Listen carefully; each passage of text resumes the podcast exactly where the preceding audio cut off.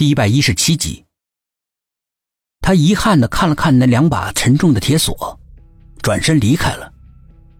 在庭院里面转悠了一圈，就连厨房、卫生间都找了一遍，哪里都不见到季墨还有他奶奶的踪影。难道他们出去了？但是为什么不跟自己说呢？苏应真来到了大门，沉重的木质大门包了一层厚厚的铁皮。铁皮上又钉了很多很大的钉子，给人一种阴沉苍凉的感觉。大门的门栓没有拴上，苏应真下意识的去推，门只开了一条小缝，就再也推不动了。门外响起了哗哗的铁链的晃动的声音。大门被人从外面反锁了，有人不想让他离开。苏应真的心猛地一沉。自己被软禁了。他向四周打量了一番，脸上渐渐的露出一个笑。一道门，一堵墙，哪里能困得住他？不过他现在改变主意了，他要好好的调查调查这所古老阴森的宅院。他一转身，又来到了寂寞奶奶的房间，从头上取下一个很细的发卡，学着沈志远的样子插进了锁孔里。在里面转来转去的，但是锁却没有如愿的打开。苏应真的心里面大感失望，顿时束手无策了。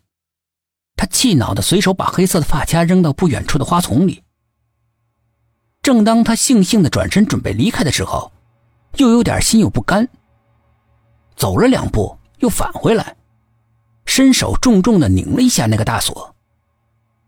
出乎他意料之外的。大锁竟然被拧开了，苏应真的心顿时提了起来。他举棋不定的看着寂寞奶奶的房门，不知道是进去还是不进去。古旧的房门上雕刻着精致的花卉图案，那幅牡丹盛开图显示着曾经的繁华，而现在的油漆脱落的门上，看上去是那么的斑驳，似乎在诉说着岁月无情的沧桑。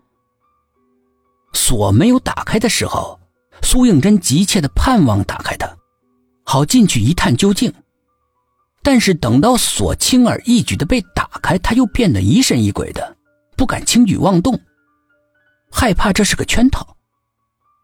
他沉思了很久，决定赌一把进去看看。他壮着胆子，举起因为紧张而不停颤抖的胳膊，慢慢的推开了阴森的门。在门口停留了一会儿，忐忑不安的往房间里面走。房间里的光线很昏暗，刚走进去的时候，什么都是黑乎乎的，一切摆设显得影影绰绰的。过了大约一分钟的样子，苏应真的双眼才渐渐的适应了。房间里的摆设极其的简单，一桌、一床、一椅、一柜而已，只是空气里面。有一丝难以琢磨的玫瑰花香在游走。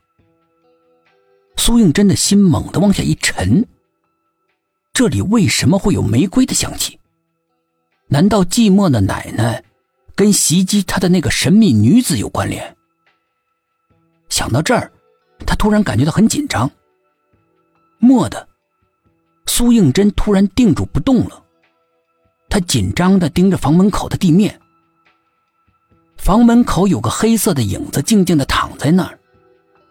应该是门外躲着一个偷窥者。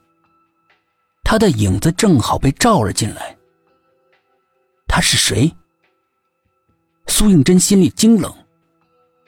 而躲在门外的人似乎是已经发现自己已经暴露了。门口那道黑影“倏”的一下不见了。苏应真的心马上揪得紧紧的，他一个箭步冲了过去。外面空荡荡的，只有风轻轻的吹过，梧桐树的叶子翩翩飘落，枯黄的叶子像一只只手掌，在空中茫然的想要抓住一丝生命的热气，然而一切不过是徒劳的，只能是摊开无助的掌心，默默无闻的落在冰冷的地上。